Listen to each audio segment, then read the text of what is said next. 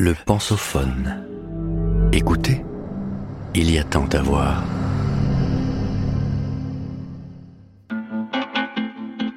La psychopathologie, quelques repères pour comprendre et penser. Épisode 1. De Benoît Verdon, professeur de psychologie au laboratoire de recherche psychologie clinique, psychopathologie, psychanalyse à l'Institut de psychologie de l'Université Paris-Descartes. La psychopathologie est une discipline héritière de la médecine et de la philosophie, du souci de soigner et de comprendre, logos, la souffrance, pathos, de la vie psychique, psyché. Elle est riche d'une longue histoire marquée par des découvertes majeures et des a priori délétères.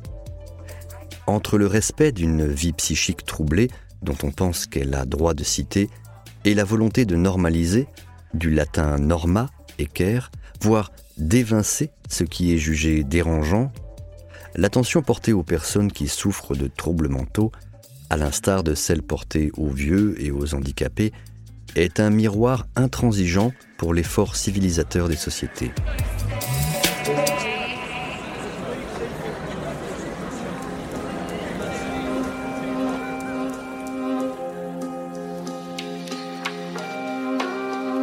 L'essor des recherches d'envergure au plan épidémiologique dans le champ de la santé publique, l'investissement intéressé de l'industrie pharmaceutique, le contexte économique fragile de ce début de XXIe siècle, ainsi que des faits divers marqués par des délits hétéro-agressifs, ont favorisé dans les médias et l'attention des pouvoirs publics le fait qu'un accent soit particulièrement mis sur le dommage sociétal et économique potentiel de certains troubles.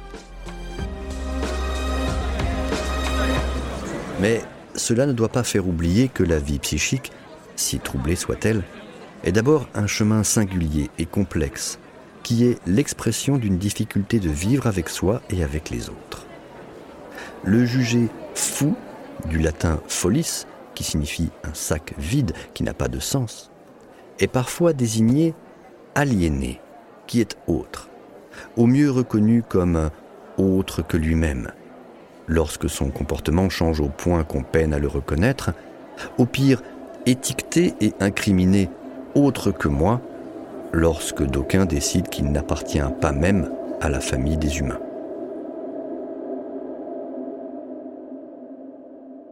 Le psychanalyste Sigmund Freud a pour sa part soutenu l'idée d'une forte proximité entre phénomènes psychiques normaux et pathologiques, n'hésitant pas à s'étudier lui-même à écrire sur ses rêves, ses actes manqués, ainsi que les conflits névrotiques dont il était lui-même porteur, tout en prêtant attention à ce qui semblait similaire ou contrasté chez les autres, ses proches, ses patients ou des artistes. Identifier, nommer, classer.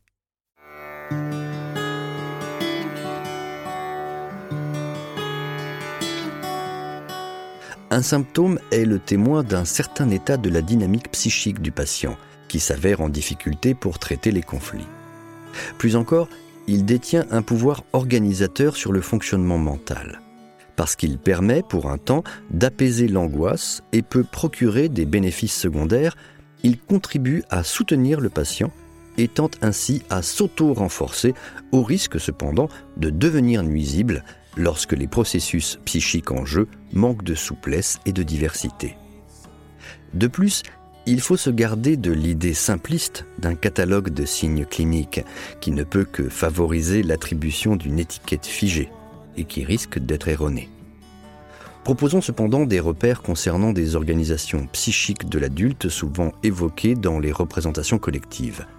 Les psychoses, les troubles bipolaires et les perversions.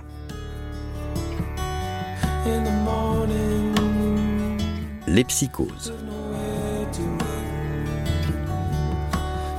Psychose est un mot construit avec les racines grecques psyché et osis. Le premier désignant le mental, le second lui adjoignant une dimension pathologique, comme dans l'arthrose ou la dermatose. Cette idée d'un fonctionnement mental pathologique s'appuie sur quelques traits saillants On observe par exemple souvent des troubles sévères du rapport à la réalité extérieure. Le patient a une compréhension brouillée des codes sociaux, un jugement étrange sur les choses et les événements. Parfois, il voit ou entend des choses, ressent des sensations que les autres ne perçoivent pas et ne comprennent pas, les hallucinations. Il peut être convaincu de l'existence de phénomènes que les autres ne partagent pas, comme un délire d'être manipulé, que ses pensées ne sont pas les siennes mais celles d'un autre, que ses faits et gestes sont épiés et commentés. Le délire est un mot qui vient du latin lira, qui signifie le sillon. Délirer signifie donc sortir des rails. Cela peut se manifester de façon très désorganisée, d'où le nom de schizophrénie, de scusein, fendre, déchirer, et frêne, l'esprit, le cœur. La schizophrénie renvoie donc à l'idée de rupture des liens, de dissociation des diverses fonctions psychiques, d'altération profonde de la pensée et des émotions, d'incohérence interne, voire de bizarrerie du fonctionnement psychique et du comportement. La paranoïa, qui est une autre forme de psychose bien connue, se caractérise au contraire par un premier abord qui peut être très crédible.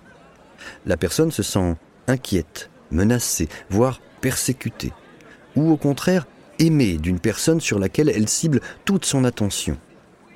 On comprend petit à petit, parfois tardivement, que cette passion faite d'angoisse ou d'amour est le fruit de convictions qui se construisent sur une interprétation erronée des choses, des gestes, des paroles, si bien que le jugement ne tient pas compte de la réalité telle qu'elle peut être, souvent plus nuancée, plus compliquée. Certaines personnes s'avèrent alors incapables d'autocritique et de doute. Dépitées, inquiètes, elles se replient sur elles-mêmes pour se protéger de ce qu'elles pensent être une hostilité ambiante.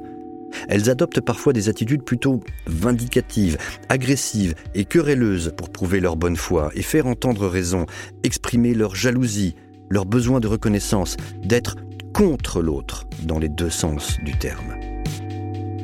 De tels conflits en soi et avec les autres peuvent engendrer de vives souffrances dépressives, des conflits familiaux ou professionnels, où la personne se revendique victime des méfaits d'autrui. On repère donc régulièrement dans les psychoses une prédominance de troubles de la conscience de soi, c'est-à-dire que le sentiment qu'a le patient d'être vivant, réel, entier, différent, et en même temps semblable aux autres, n'est ni assuré, ni constant. On parle alors d'angoisse de morcellement pour qualifier la désintégration de l'identité, constituée de plusieurs parties qui fonctionnent plus ou moins indépendamment les unes des autres, parfois de façon très chaotique, comme dans la dissociation schizophrénique. La difficulté d'intégrer les preuves de réalité inscrivant la différence des sexes et la différence des générations conduit certains patients à penser qu'ils se sont auto-engendrés, qu'ils sont immortels ou l'enfant de tel ou tel personnage historique, que leur corps se transforme en un autre corps que le leur. Il y a des personnes qui souffrent de troubles psychotiques tellement sévères et chroniques qu'elles ne peuvent vivre qu'en milieu hospitalier protégé.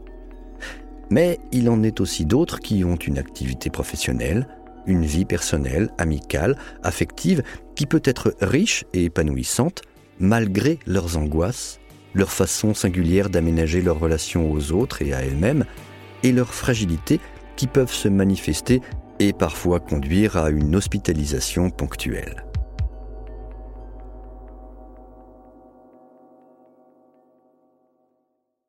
Vous venez d'écouter le premier épisode de cette série. Retrouvez-en l'intégralité sur lepensophone.fr.